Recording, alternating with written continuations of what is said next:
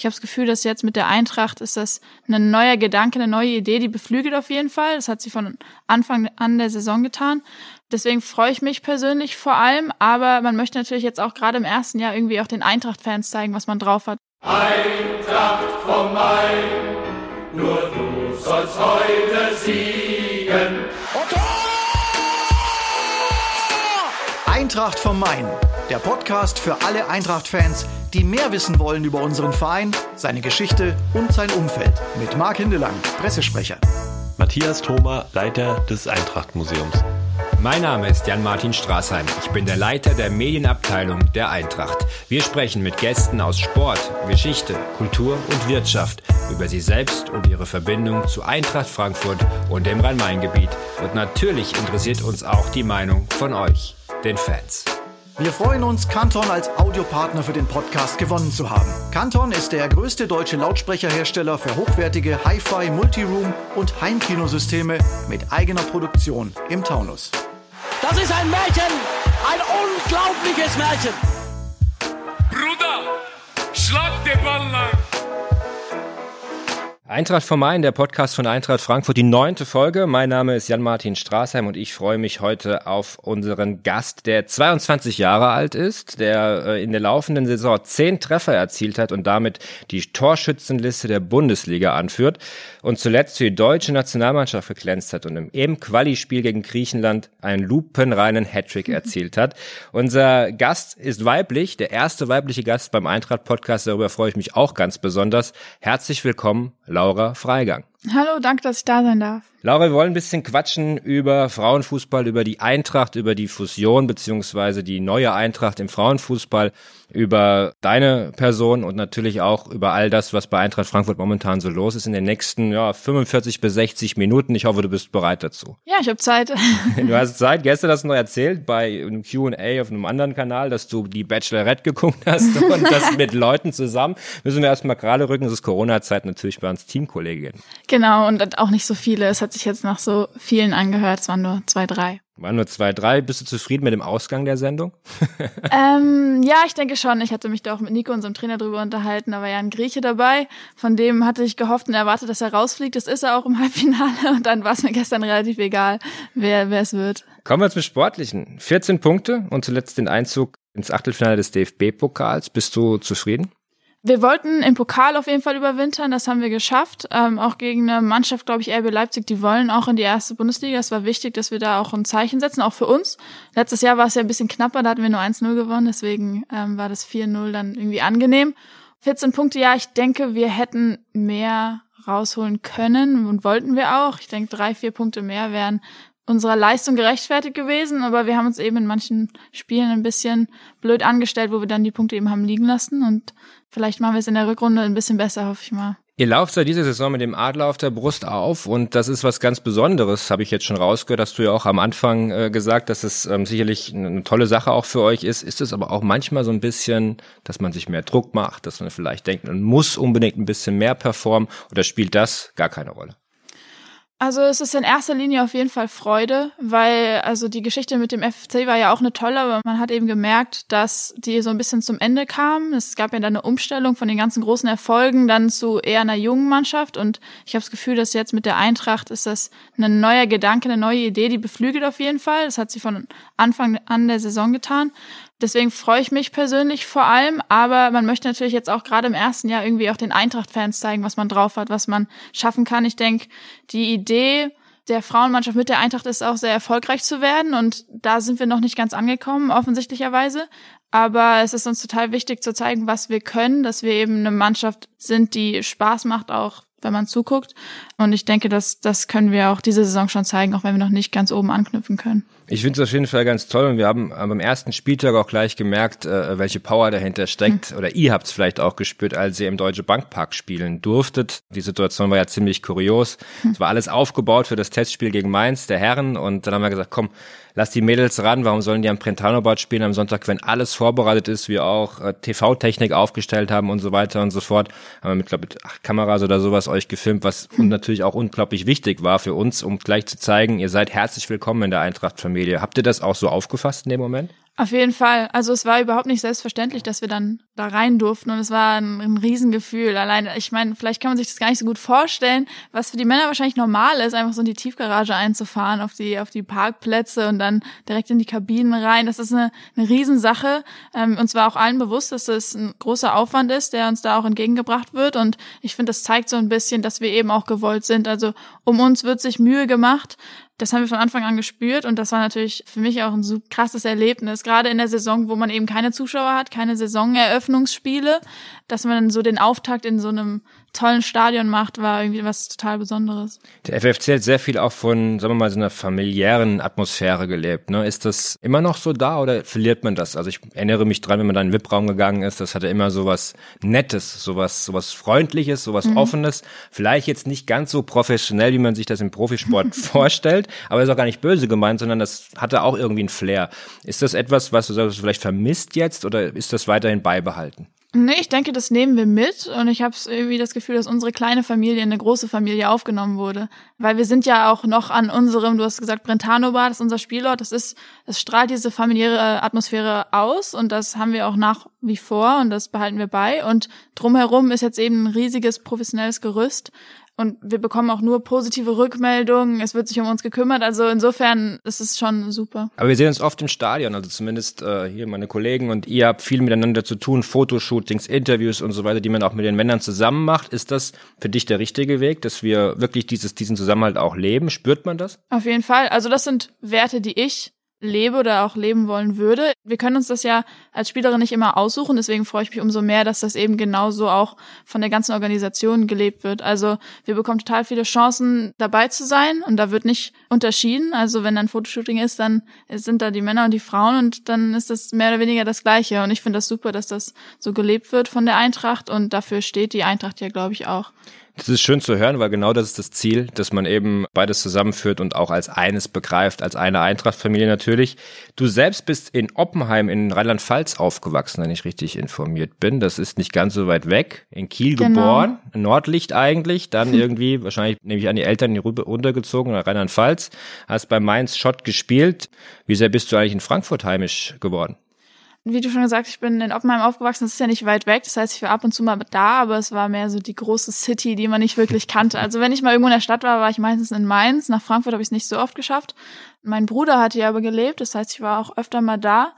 Das heißt, als ich hierher gezogen bin, war die Stadt dann schon sehr neu für mich. Aber ich habe mich jetzt über die letzten zweieinhalb, drei Jahre sehr gut eingelebt. Ich mag es total. Und ähm, es fühlt sich an wie, wie die Heimat jetzt auch. Du bist in Bockenheim jetzt gerade zu Hause, ne? Genau, Bockenheim, Bockenheim for Life. Bockenheim for Life. Wo, wo, wo, um Gottes Willen, trifft man dich in Bockenheim, wenn es kein Corona gibt und du sagst, du willst einen guten Kaffee trinken oder willst irgendwie mal was Gutes essen gehen? Was ist dein Geheimtipp für Bockenheim? Also ich habe das Glück, dass ich direkt um die Ecke von einem super Café wohne, Café Soulmate. Mhm. Da sitze ich, beziehungsweise habe ich regelmäßig gesessen, die haben mir jetzt leider auch zugemacht über Weihnachten. Sonst laufe ich auch auf der Leipziger, trifft man mich öfter mal, wenn ich Besorgung mache, ganz oft im Alnatura. Ich glaube, das ist wahrscheinlich die beste Adresse. Nee, ich laufe da öfters rum, vor allem im Sommer. Sehr gut. Okay, also Bockenheim äh, fühlst du dich wohl.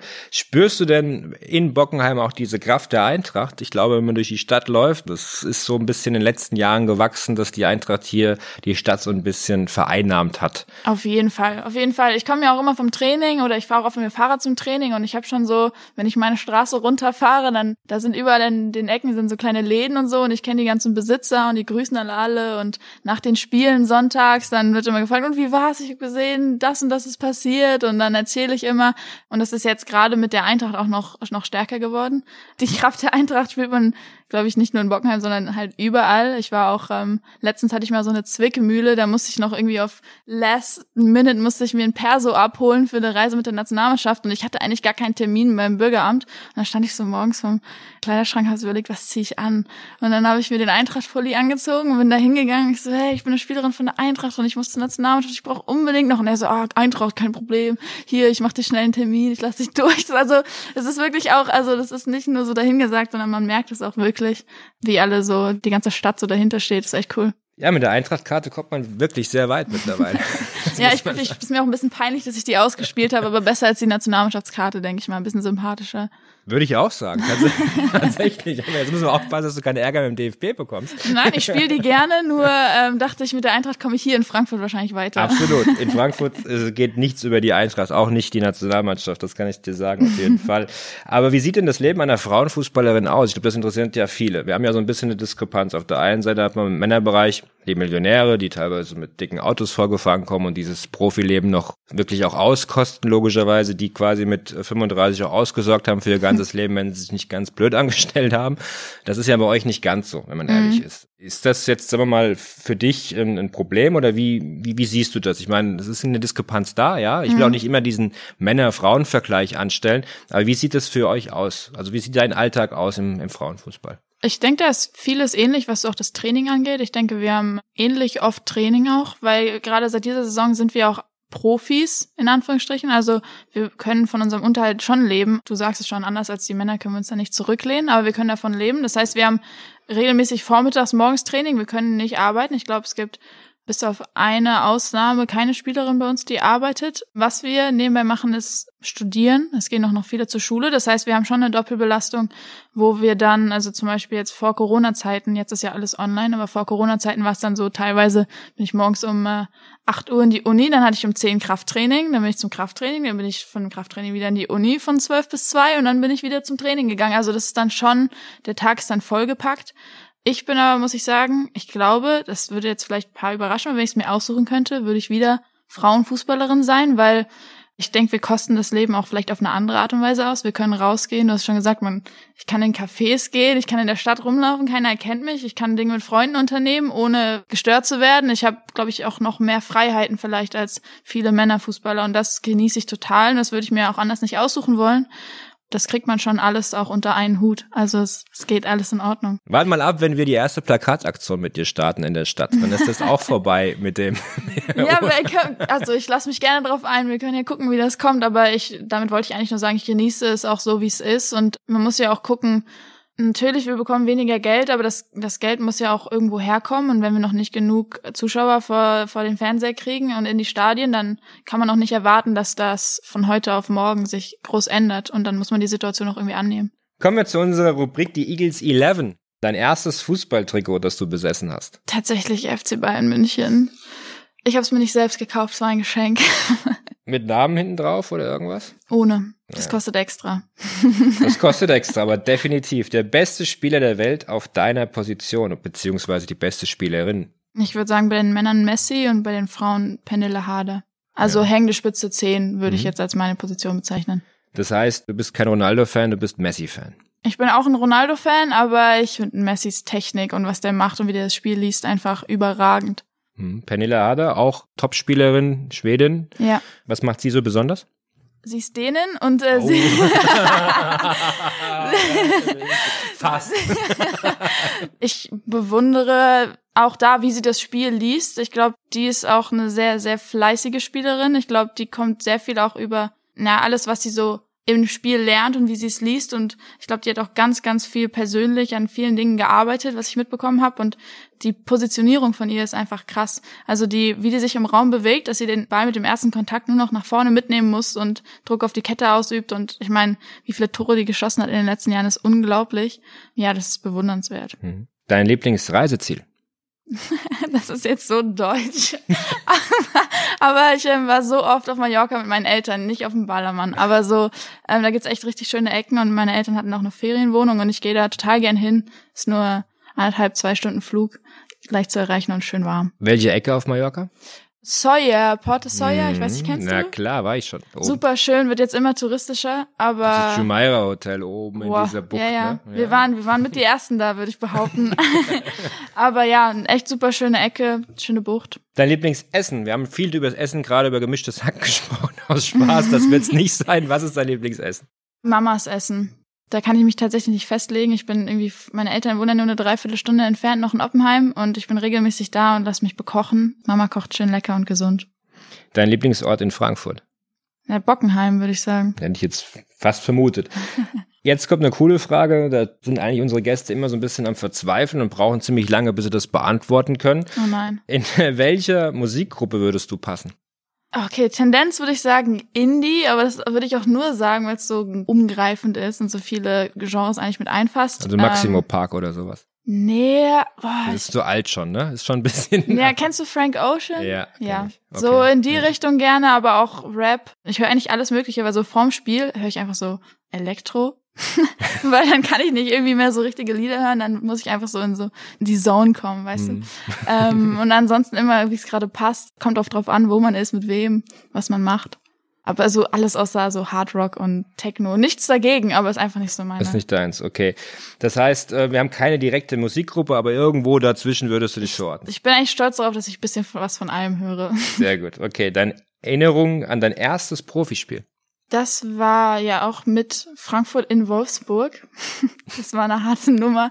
Boah, da weiß ich noch, da war ich total lost. Direkt gegen die beste Mannschaft Europas war es damals ja noch. Ich glaube, die hatten im Jahr davor entweder die Champions League gewonnen oder waren im Finale. Und ich habe keinen Stich gehabt. Also ich habe jeden Ball verloren. Dann weiß ich noch, am nächsten Tag habe ich die Zeitung geöffnet und dann stand da drin irgendwie so im Nebensatz, ist ja alles nicht, nicht schlimm, aber im Nebensatz stand so, Laura Freigang hat ihre Mannschaft mehr in Schwierigkeiten gebracht, als dass sie ihr offensiv helfen konnte. Ich so, oh. wow, ouch. Kennst du das aber es hat noch? schon gestimmt. Äh, 3-0 haben wir verloren. Ja, das geht, aber in Wolfsburg, also Ja, wir haben defensiv gekämpft, aber wie gesagt, anscheinend habe ich mehr Fehlpässe gespielt als, als Steilpässe. na, das, das sind Erinnerungen, die gehören einfach dazu, denke ich. ja, ist in Ordnung. Wer war denn dein Idol in der Kindheit? Hatte ich tatsächlich nicht wirklich eins. Hm. Also finde ich auch irgendwie überraschend rückblickend, aber irgendwie habe ich da nie groß drüber nachgedacht. Natürlich hat man sich die Fußballer angeguckt, auch die Frauenfußballer, so Renate Lingor hat immer auf meinem Schuh unterschrieben und irgendwie Silke Rottenberg fand ich so beeindruckend, die war so eine krasse Teuterin.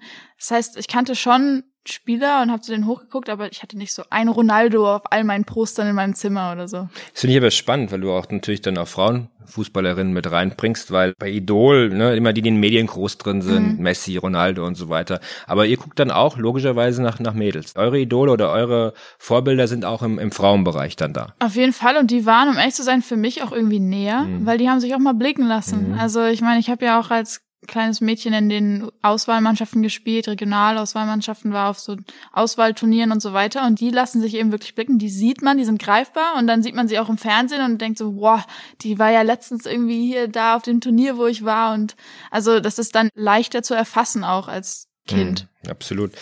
Dein Lieblingssport neben dem Fußball, du bist ja sportlich. Ja, mache ich gar nicht wirklich viel neben dem Fußball. Ich war ja in Amerika, da habe ich den Football so ein bisschen kennengelernt und ich gucke mir gerne so im, im The Zone-Paket, ist ja der Football ja auch drin, gucke ich mir ganz gerne an, weil sonst mache ich eigentlich nicht wirklich? Sport. Habe ich gar keine, muss ich sagen. Kann ich nur die College-Mannschaft von uns dann Okay. sagen. Da ist, also College Football Mhm. ist da ja auch riesig. Da waren ja, in unser Stadion haben 110.000 Leute reingepasst. Das ist ja unglaublich, wenn man da mal drin warst du, war. ne? Ja. Genau, Penn State Ja. ist die Uni. Das ist wirklich unglaublich. Die Amis sind verrückt. ja, das stimmt. Was war denn dein Berufswunsch als Kind? Profifußballerin Ja, tatsächlich. tatsächlich? Ganz einfach, ja. Steht auch in all meinen Freundschafts- und Notizbüchern und äh, was man sonst so Steckbriefe. Ist äh, klare Linie bei mir gewesen. Okay, dann die letzte Frage bei den Eagles 11. Mit wem im äh, Team verstehst du dich am besten? Boah, wenn ich da jetzt einen Namen sage, dann äh, sind die anderen beleidigt, weil ich habe echt ähm, tatsächlich mehrere Leute, mit denen ich mich ganz gut verstehe. Also unsere Kapitänin Tanja Pavolek liebe ich, Geraldine Reuteler, Gary. Ähm, da gibt's echt viele, unsere Ösis, also ähm, da will ich gar nicht irgendwie jetzt groß ranken. Nee, da wollen wir dich auch gar nicht in die Bredouille bringen auf jeden Fall. Aber lass uns doch kurz dann den Übergang machen zu deiner Zeit in Philadelphia tatsächlich, bei der Penn State. Was hast du damit? Pennsylvania, genau, in der Nähe von Philadelphia. Ja, das, ist okay, der, das ist der Staat. Okay, aber glaub, es ist nicht ist so weit alles weg, so- oder? Das ist Genau, das liegt tatsächlich mitten im Nirgendwo, so zwischen allem. Also drei Stunden von Washington, drei Stunden von Philadelphia, so drei Stunden doch. von Okay. Pittsburgh, so genau mitten im Nirgendwo im Wald gefühlt. aber Ähm, war cool. War super cool. Also ich bin ja aus gutem Grund auch hingegangen. Ich hab, hatte mir das vorher angeguckt und ähm, ich hatte mein Abi gemacht vorher und wollte irgendwie raus. So, ich war ja auch auf einer normalen Schule und alle meine Freunde nach Australien und hier und da und ich hatte irgendwie das Bedürfnis, wenn ich die Chance kriege und ich glaube, College Sport ist einer der wenigen Chancen, die man kriegt als Fußballerin irgendwo hinzugehen. Ja, wollte ich das unbedingt machen und war total beeindruckt so von der ganzen, also ich meine, Amerika ist ja schon beeindruckend, wenn man da hinkommt. Die Coaches waren toll, es war alles sehr professionell. Ich hatte ja davor, wie du erwähnt hattest, bei Schott gespielt in der zweiten Liga und das ist halt schon nochmal auch von der Professionalität ein Unterschied. Man merkt, die Wertschätzung ist auch nochmal eine andere als zum Beispiel jetzt hier in der ersten Bundesliga bei einem kleinen Verein und dann bin ich nach Amerika gegangen und bei meinem ersten Spiel war einfach mal fast 6000 Leute da in unserem eigenen Stadion, das wir uns mit den Jungs geteilt hatten. Das war unglaublich. Also die Bedingungen, der, die Krafträume. Also in Amerika ist es ja so, da gibt's diese Regel, dass wenn man ein Männerteam und ein Frauenteam von einer Sportart hat, dass man das gleiche Budget für die ausgeben muss. Das heißt, da wird nicht unterschieden und das geht hier gar nicht. Hm. Ja, und das hat man gemerkt. Hast du den größten Sprung deiner Entwicklung dort gemacht? Ich glaube, ich habe meinen größten persönlichen Sprung dort gemacht. Ich hatte, bevor ich nach Amerika gegangen bin, irgendwie so eine Phase, das hat man ja auch mal als Sportler, wo es nicht richtig geflutscht hat, nicht richtig geklappt hat. Ich war verkrampft auch. Ich hatte ja auch in den U-Nationalmannschaften hier gespielt und es hat nicht alles so funktioniert, wie ich mir das vorgestellt hatte. Und irgendwie war ich ein bisschen müde. Ich wollte mal raus. Und ich glaube, Amerika hat mir geholfen, so da ein bisschen zurückzutreten von, so ein bisschen das in Perspektive zu setzen, mal was anderes zu sehen, einfach wieder Spaß zu haben. Ich hatte einen riesen Spaß da. Also ich glaube, das habe ich gebraucht, die zwei Jahre, um hier wieder zurückzukommen und dann richtig auf Ernst zu machen mit Frankfurt. Ich glaube, ich habe da viel mitgenommen, dass ich jetzt irgendwie noch gebrauchen kann, so im Alltag, im Sportleralltag. Du hast da Psychologie studiert, nicht Sportpsychologie, genau. sondern Psychologie. Machst du immer noch hier an der Uni? Nee, hätte ich gern gemacht, aber es gab es leider nicht im Nebenfach. Mhm. Insofern ist das ein bisschen auf der Strecke geblieben, was das Studium angeht. Aber sonst finde ich das ein total interessantes Thema. Mhm. Ich weiß auch noch nicht genau, wo ich irgendwann enden werde im Job nach dem Fußball, nach der Karriere. Aber ich könnte mir auch gut vorstellen, in die Richtung was zu machen. Wenn es die Möglichkeit gibt, auf den Sportbachelor, ich studiere Sportwissenschaften, vielleicht einen Psychologie-Master in irgendeiner Form noch drauf zu machen ja, mal gucken, wo es hingeht. Ich weiß es jetzt noch nicht genau. Spannend, aber ich, man merkt ja, als Sportler muss man immer mental stark sein, als Sportlerin. Und da ist natürlich jetzt eine Situation in der laufenden Saison, wo du damit umgehst. Das war beim Spiel gegen Freiburg. Du weißt, worauf ich hinaus will. Ja, du, wir sprechen jetzt viel über positive Dinge. Zehn Tore, mhm. Torschützenliste führst du an, der, der Frauenfußball-Bundesliga, bist der Shootingstar, wenn man so will, auch in der Nationalmannschaft. Aber es gibt natürlich auch die Minuten und die Sekunden, wo man mal richtig down ist, weil man was mhm. nicht funktioniert. 96. Minute gegen Freiburg. Wir liegen 0-1 zurück. Dritte Minute hat Freiburg getroffen. Laufen das ganzen Spiel im Rückstand hinterher. Da mhm. flutscht der Ball, glaube ich, an, an Arm oder Schulterbereich. Es gibt elf Meter für euch in der 96. Und du hast den Ball leider links am Tor vorbeigeschossen. Mhm. Was ist da in dir vorgegangen und wie gehst du mit solchen Rückschlägen um? Die dazugehören natürlich. Ich hatte, muss ich sagen, kein gutes Gefühl, als ich den Ball genommen habe. Und das hat sich dann ja auch im, im Nachhinein bestätigt. Ich bin jetzt aber, glaube ich, so weit, dass ich Natürlich, ich war super enttäuscht über das Spiel, aber ich kann es auch einschätzen. Also ich habe einen Elfmeter verschossen, ja, aber wir hatten 96 Minuten Zeit, mhm. ein besseres Spiel zu machen. Wir hatten an dem Tag kein gutes Spiel gemacht. Und ich hatte ja, ich glaube, zwei Spiele vorher mir auch schon mal in der vorletzten Minute die Ball genommen zum Elfmeter und habe ihn da reingemacht. Insofern habe ich mir das prinzipiell schon zugetraut. Ich glaube, ich hatte an dem Tag keinen guten Tag. Und ich habe dann im Nachhinein auch so analysiert, woran kann das liegen. Und ich glaube, ich habe mehrere Dinge falsch gemacht. Es hat mega lange gedauert, bis sie angepfiffen hat. Ich hatte irgendwie vier Minuten Zeit darüber nachzudenken, wo ich hinschieße. Das war der erste Fehler. Dann habe ich mich beim Anlaufen noch umentschieden. Und dann wollte ich es perfekt machen, weil diese Teuterin ungefähr zwei Meter groß war, was es im Frauenfußball auch nicht so häufig gibt. Und dann dachte ich, okay, wenn ich den da hinschieße, muss ich ihn perfekt dahin schießen. Und dann habe ich, glaube ich, einfach mehrere Sachen falsch gemacht. Da habe ich auch schon mehrmals drüber nachgedacht, mir eine Strategie überlegt, wie mir das nicht mehr passieren kann. Und dann kann ich auch damit leben, dass das mal so passiert. Ich denke, sich den Ball zu nehmen, ich weiß nicht, ob den irgendjemand anders in dem Moment wollte, um ehrlich zu sein. Hätte auch gut sein können, dass er reingeht. Ist er nicht. Wir haben verloren. Aber ich glaube, davor hatten wir, wie gesagt, auch schon, ich auch, genug Chancen, es besser zu machen. So, ich zerstöre mich dann nicht. Das ist gut, aber worauf ich hinaus wollte, es hilft dir dieses Studium, was du gemacht hast, auch in solchen Situationen, weil ich meine, Vorwürfe oder so gibt's ja eh nicht. Das ist mhm. Sport, da geht man Ball vorbei, auch in der 96. geht man elf Meter vorbei, gar kein Problem. Aber manche zerstören sich ja selbst damit. Also ja. das ist ja im, im, Fußball bei dem Druck, den man hat, im Männer- wie im Frauenfußball, grundsätzlich im Sport, mhm. wird ja immer brutaler. Hilft dir das oder hat dir das geholfen, das Studium? Ähm, auf jeden Fall, also das ist so Teil der Summe von Erfahrungen, die ich auch gemacht habe, die mir jetzt helfen. Ich glaube, eine Sache, die mir auch sehr geholfen hat, war, dass ich nach der ersten Saison, die ich hier bei Frankfurt gespielt habe, auch mit einer Sportpsychologin gearbeitet habe, weil ich mit meiner ersten Saison zum Beispiel auch gar nicht zufrieden war und mich immer sehr, sehr viel unter Druck gesetzt habe, auch über meine Zeit in Amerika hinaus noch hinweg. Und da habe ich tatsächlich so eine Weile dran zu knabbern gehabt und auch musste da an mir selbst auch irgendwie arbeiten, Denkmuster umstellen, um da rauszukommen. Und ich glaube, dass das auch vor allem mir jetzt hilft, mit so Situationen umzugehen und mich nicht äh, zu sehr kaputt zu machen danach. Du setzt dich ja nicht unter Druck und sagst, ich muss jetzt das alles erreichen, ich will unbedingt das, sondern du bist eher positiv gestimmt. Das ist jetzt so, ja, aber das war lange eben nicht so. Ich war ja auch in den U-Nationalmannschaften, wie gesagt, ziemlich lange vertreten und wurde auch so häufig hochgezogen. Also von, hab dann die U17 nur zwei Spiele gemacht, direkt für die U19 gespielt und die U20 vier Jahre lang. Und dann hatte ich oft das Gefühl, so, ich bin Talent und ich muss das irgendwie beweisen. Und wenn man dann so verkrampft und verkopft ist, dann klappt es manchmal gar nicht. Und da hatte ich ja, wie gesagt, bevor ich nach Amerika gegangen bin, auch eine längere Zeit, wo ich einfach grundsätzlich nicht zufrieden mit mir war, wo ich zu inkonstant gespielt habe, mal ein gutes Spiel, mal ein schlechtes Spiel. Ich hatte das Gefühl, ich hatte keine Kontrolle darüber.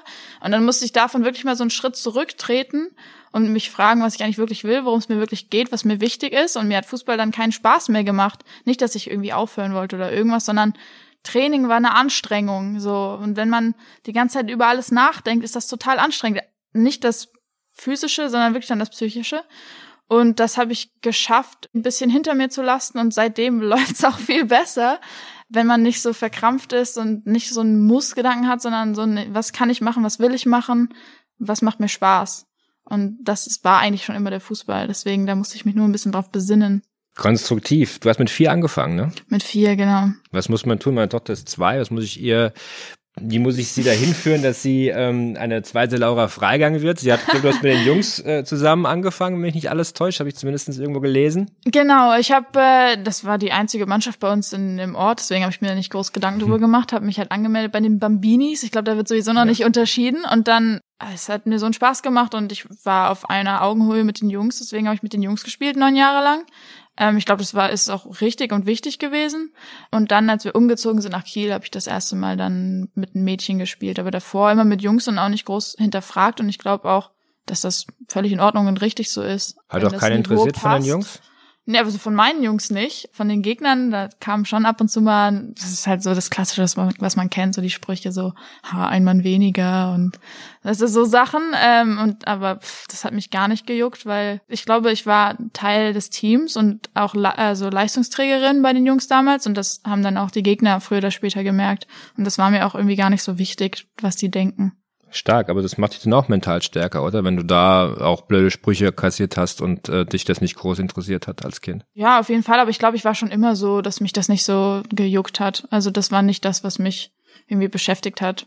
Also bist du der Meinung auch, dass es Sinn macht, äh, Mädchen und Jungs bis zum gewissen Alter zusammenspielen zu lassen und nicht zu früh zu separieren? Also auf jeden Fall, wenn das, wenn, wenn die Leistung passt. Ich finde, man sollte leistungsgemäß einordnen und bis zu einem gewissen Alter ist es einfach so, da sind Mädchen und Jungs noch auf Augenhöhe, da ist auch so, da gibt es keinen biologischen großen Unterschied. Also ich war eine ganze Weile lang eine der schnellsten, das kann man sich jetzt gar nicht mehr vorstellen. Als ich dann auch zurückgekommen bin aus Kiel, da war ich 16, 17, da habe ich dann noch mal eine Saison gespielt in der B-Jugend mit den Jungs auch in Oppenheim, parallel zum Frauenspielbetrieb noch. Und da habe ich dann schon gemerkt, also irgendwann die Jungs werden riesig, schneller, weißt du, ich leg mir einen Ball vor und der überholt mich von hinten und nimmt mir den ab, also das ist dann schon ein Unterschied, das kann man nicht ewig durchziehen, aber ich finde gerade zu Beginn, warum nicht? Also gibt ja eigentlich keinen Grund da zu unterscheiden. Wie siehst du denn den Frauenfußball in den letzten Jahren? Ich habe das Gefühl, es ist wesentlich athletischer, wesentlich ja professioneller sowieso, aber auch von der von der Athletik her ein ganz anderer Sport in Anführungsstrichen. Wenn man den vor 20, 25, 30 Jahren sich anschaut und jetzt, das ist ja ein Quantensprung. Auf du jeden das auch Fall. so? Ja, ja, das ist ja bei den Männern sowieso zum Beispiel auch so, aber halt über einen längeren Zeitraum. Und der Männerfußball ist ja schon länger professioneller. Und der Frauenfußball ist ja wie später dazugekommen und hat den gleichen Schritt in einer viel kürzeren Zeitspanne, glaube ich, gemacht. Wenn ich teilweise sehe, was für Athletinnen bei uns auf dem Feld stehen, das ist wirklich beeindruckend. Und die Top-Mannschaften sind alle topfit, schnell, technisch stark, also da gibt's nicht mehr diese, diese Schwächen, die man jetzt vielleicht dem Frauenfußball so klassisch zuordnen würde, so das ähm, durch die Professionalität haben wir auch die Möglichkeit eben so weit zu kommen. Und das wird, glaube ich, in Zukunft sich eher noch verstärken als wieder zurückzugehen. Wir haben uns ein bisschen über die Strukturen im Frauenfußball gesprochen. Etwas ist mir aufgefallen, da bin ich ein bisschen enttäuscht drüber, muss ich ehrlicherweise sagen. Hat nichts mit euch oder mit dir oder mit, mit den Mädels zu tun, sondern mit den Strukturen im Frauenfußball. Also es hieß, wir bekommen quasi euch dazu. In der Eintracht-Familie haben wir uns natürlich auch in der Medienabteilung richtig darüber gefreut, weil es natürlich eine tolle Geschichte ist, die Eintracht weiter zu repräsentieren. Und ich glaube, dass die Fans von Eintracht Frankfurt sich auch total dafür interessieren.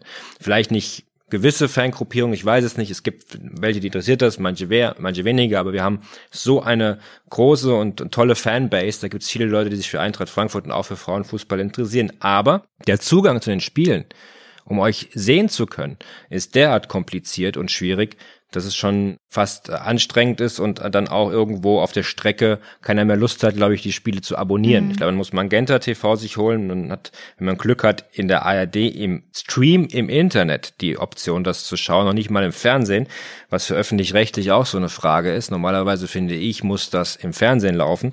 Und auf Eurosport, wenn man Glück hat, freitags abends das Spiel.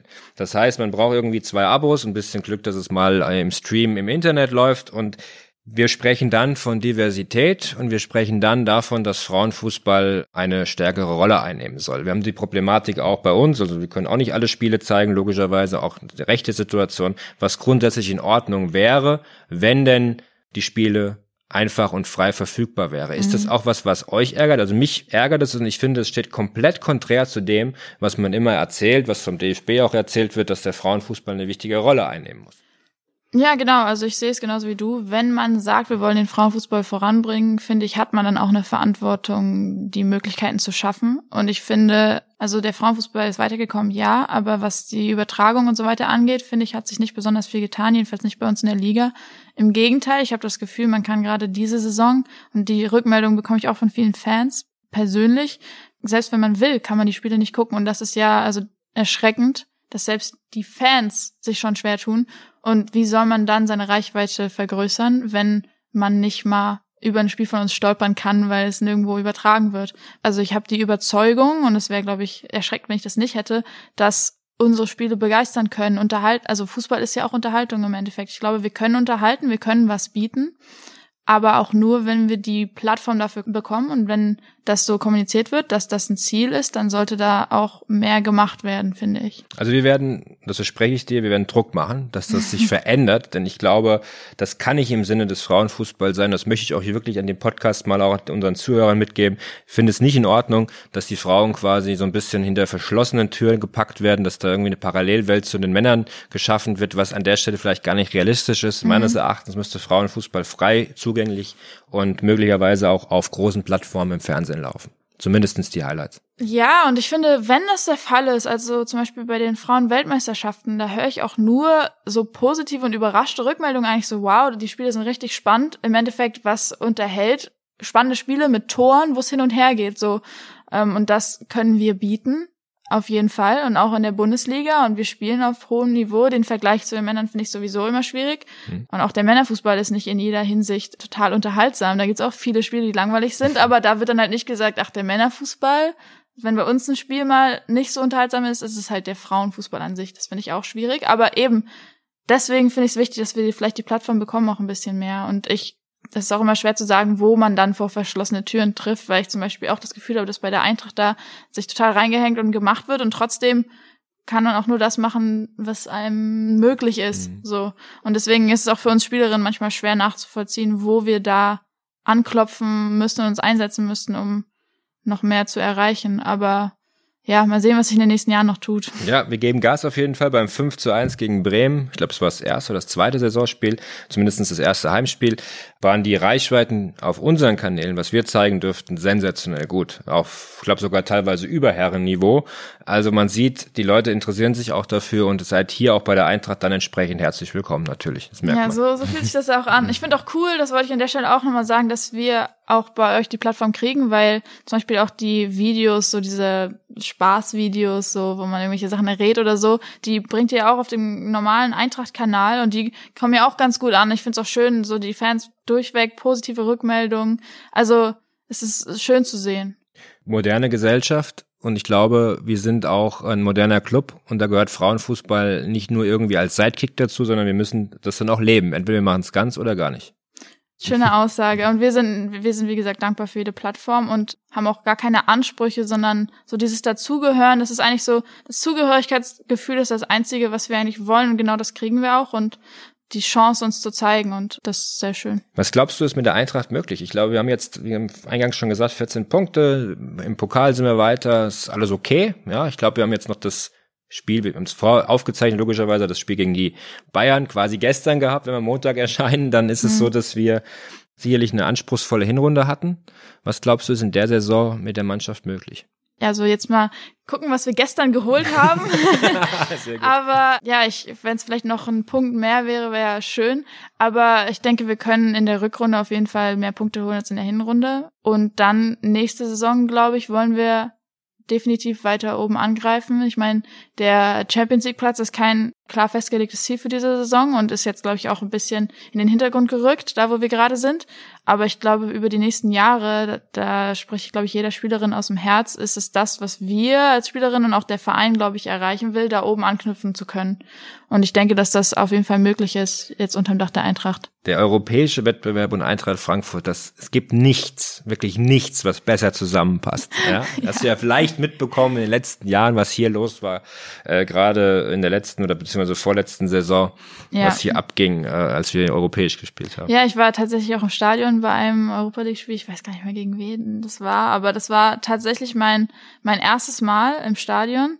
Und äh, ich hatte, das war ein Samstag, das darf ich gar nicht laut sagen, Sonntag haben wir gespielt. Samstag war ich im Stadion und da wird ja nur gestanden. Ich saß ganz oben auf den Rängen. Ich hatte gehofft, dass ich mich ein bisschen hinsetzen kann, um meine Beine zu schonen für den Tag danach. Nee, war nicht drin. Es wurde 90 Minuten gestanden, gegrölt, gesungen, also wirklich Spannend, dass du, das war dann eher, also das war dann ein Bundesligaspiel Samstag. Das heißt, du warst erstmals bei uns im Stadion. War das dein erster Stadionbesuch überhaupt in, in Deutschland oder wie? Ich, also, also nicht in Herren, Deutschland. Beim Herrenfußball in Nee, aber der erste in Frankfurt. Der war in Frankfurt, okay. Ich war mal in Hoffenheim, ich war mal in Bayern, aber ähm, in Frankfurt war das der erste, ja. Und das war natürlich der Beste. Natürlich. Nee, habe ich ja, wie gesagt, also die Fangesänge und also die ganze Atmosphäre ist wirklich, wirklich super. Umso mehr ist es schade, dass wir es nicht schaffen, gerade im Brentano-Bad auch dann mal die Eintracht-Fans mit euch in Verbindung zu bringen. Ne? Ja, so schade, dass das jetzt die erste Saison jetzt direkt nur so eine Corona-Saison ist. Ich hatte mich da auch total drauf gefreut. Hm. Aber dann nächste Saison hoffentlich. Was sind, wenn das wieder geht, wenn die Tore wieder aufgehen, wenn alle Menschen geimpft sind und es ist wieder das Leben, was wir uns wünschen und was wir vielleicht auch mal irgendwann hatten. Was sind denn deine Hoffnungen und deine Wünsche dann auch an so eine, eine Entwicklung im Frauenfußball im Brentano-Bad mit der Eintracht, also mit den Fans zusammen? Ja, eben das wir vielleicht ein paar Leute ins Stadion kriegen und die so diese Kultur, die wir da auch haben, vielleicht ein bisschen mitbekommen und vielleicht schätzen lernen. Das ist mal was anderes, wenn man vielleicht sich nicht irgendwelche Parkplätze suchen will oder eine halbe Stunde zum Stadion laufen will und sich irgendwo durchquetschen will, dann kann man sich auch ganz guten Fußball im Brentano-Bad angucken, in der familiären Atmosphäre, wo man nah an den Spielerinnen auch dran ist. Ich glaube, wir haben was zu bieten und das wollen wir zeigen und es wäre schön, wenn wir das nächste Saison ähm, schaffen würden mit ein paar Zuschauern. Das ist ein perfekter Werbeslogan hier. Dann könntest du auch in die Werbung gehen, aber genauso ist es. Ich glaube ähm, auch, dass auch viele Leute richtig, richtig Lust haben auf Frauenfußball und auf äh, eure Spiele im äh, Brentano-Bad. Wenn wir mal schauen, so ein bisschen in die, in die zur Nationalmannschaft. Du bist, äh, ich glaube, drei Nationalspiele jetzt gemacht. Genau. Ist richtig. Wie viele Tore hast du geschossen? Vier. Vier Tore in drei Spielen. Das ist eine überragende Torquote.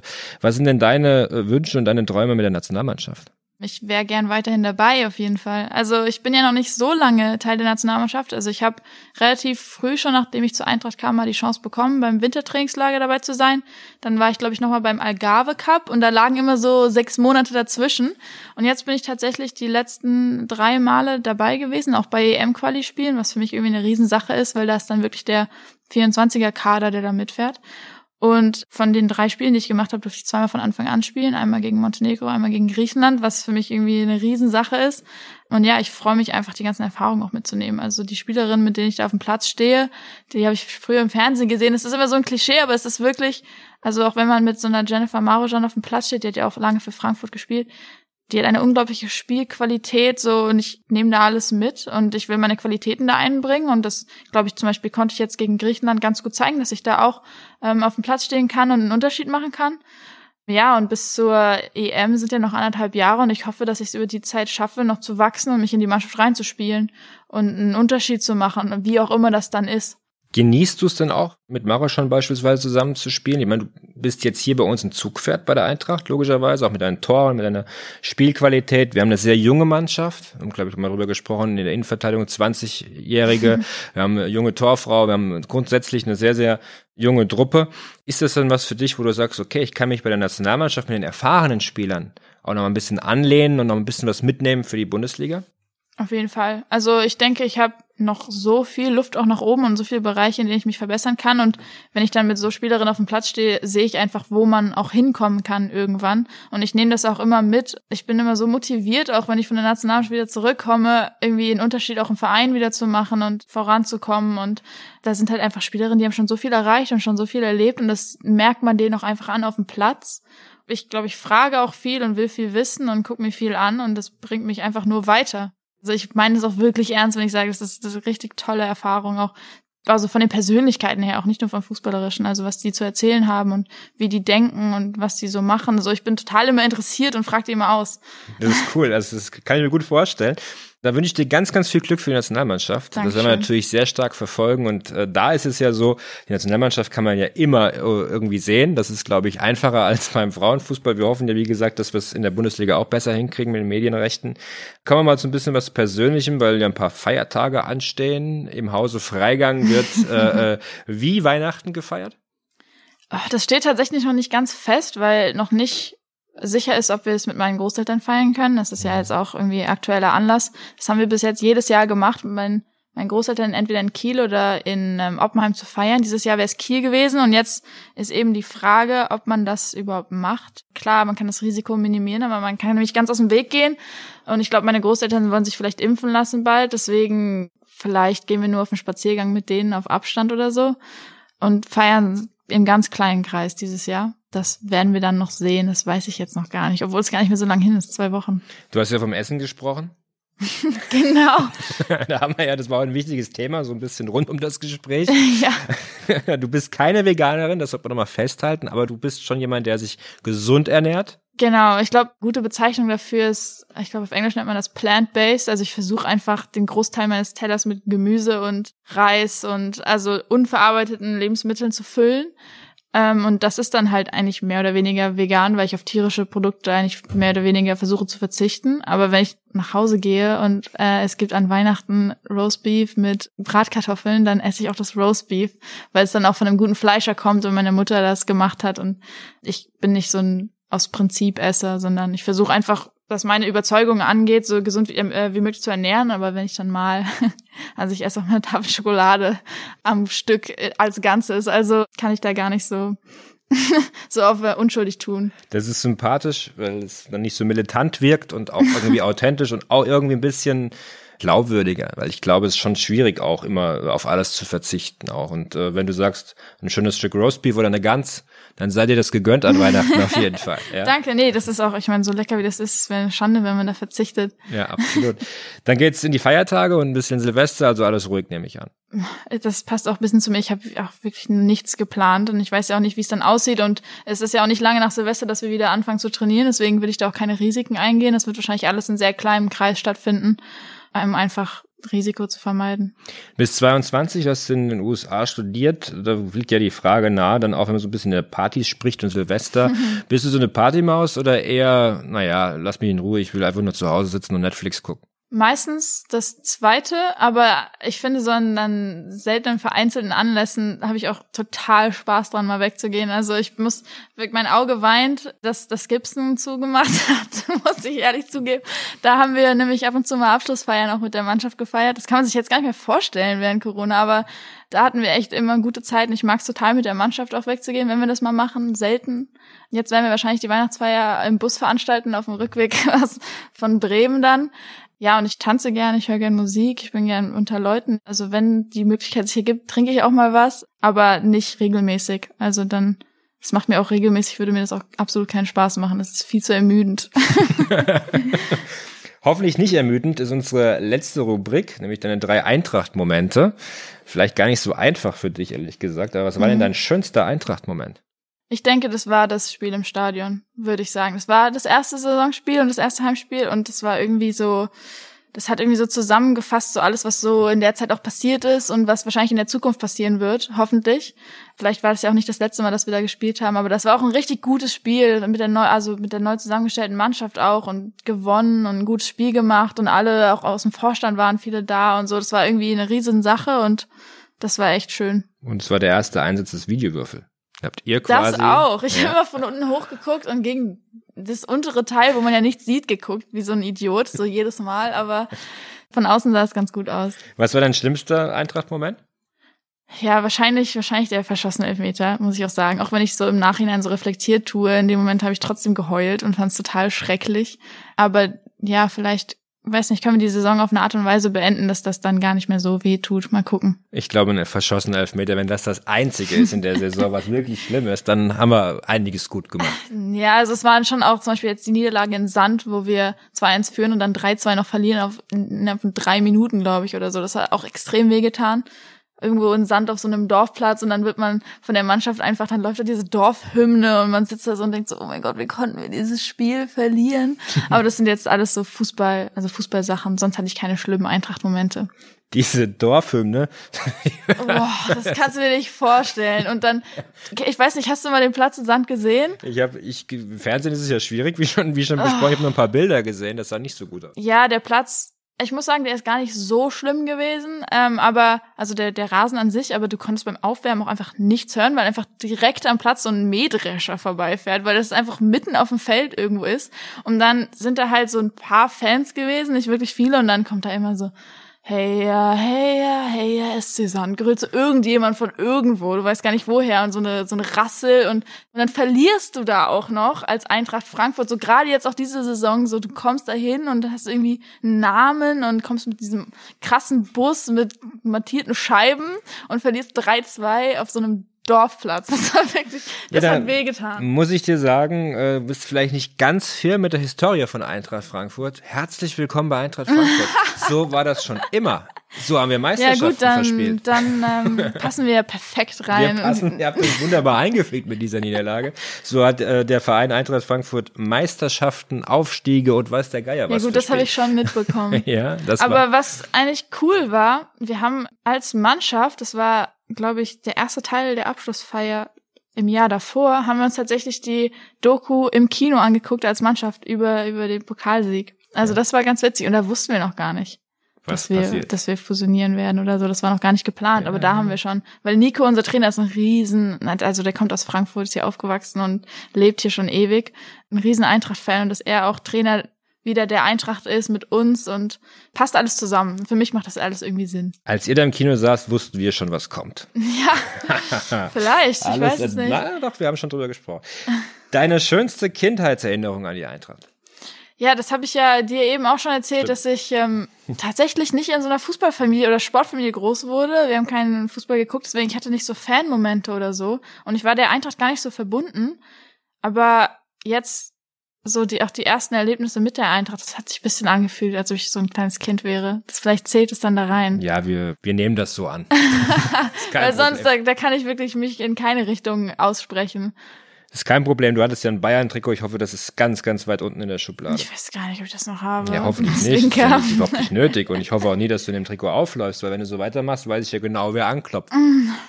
Ja, mal gucken. Ach, keine Ahnung. Ich, Lass guck das nicht. raus, ich habe, wie okay. gesagt, drei Jahre noch Vertrag. Also ähm, ich habe gar nicht vor, irgendwo hinzugehen erstmal. Das hört sich sehr, sehr gut an. Die letzte abschließende Frage. Dein Wunsch für 2021. Dass wieder ein paar Zuschauer rein dürfen, auf jeden Fall. Weil ich glaube, das ist für uns schön und auch für die Leute und für die Gesellschaft. Das würde ja bedeuten, dass die Corona-Pandemie sich ein bisschen, weiß nicht, in, die, in eine positivere Richtung entwickelt hat. Insofern, ja, wünsche ich mir Gesundheit fürs nächste Jahr und dass der Fußball wieder so gelebt werden darf, wie er gelebt werden sollte. Das wünschen wir uns auch alle. Vielleicht noch eine Sache. Der nächste Gast, dein Nachfolger wird Erik Durm sein. Zwischen den Jahren ist er dran. Ich würde mich freuen, wenn du ihm eine Frage stellst. Das wäre die Eingangsfrage für sein Gespräch. Er spielt ja jetzt wieder von Anfang Er an. spielt ne? wieder. Er ist jetzt letzten drei Spiele von Anfang an. Dann würde mich mal interessieren, wie er das in der Zeit gemacht hat, als er jetzt vielleicht nicht so eine große Rolle gespielt hat. Also jedenfalls, was das Fußballerische in dem, in dem Sinne anging und wie er damit umgegangen ist, dass er jetzt wieder auf dem Platz steht und Top-Leistung bringt. Würde ich ihn persönlich auch fragen, Mhm. weil das finde ich immer eine schwierige Situation, wenn man mal nicht spielt, damit umzugehen und bei sich zu bleiben und zu wissen, was seine Qualitäten sind. Das würde mich mal interessieren, was er dazu sagt. Ja, ist wenn total es ihm nicht zu nahe geht. Glaube ich nicht. Erik ist ein sehr aufgeräumter und cleverer Mann und ich glaube, äh, dass die Frage definitiv seine Berechtigung hat und vor allen Dingen auch äh, sehr, sehr spannend sein wird. Wir Ja, vor allem als Weltmeister. Der ist ja, Ja. auch Weltmeister. Und dann, weiß nicht, hat man vielleicht auch große Ansprüche gehabt.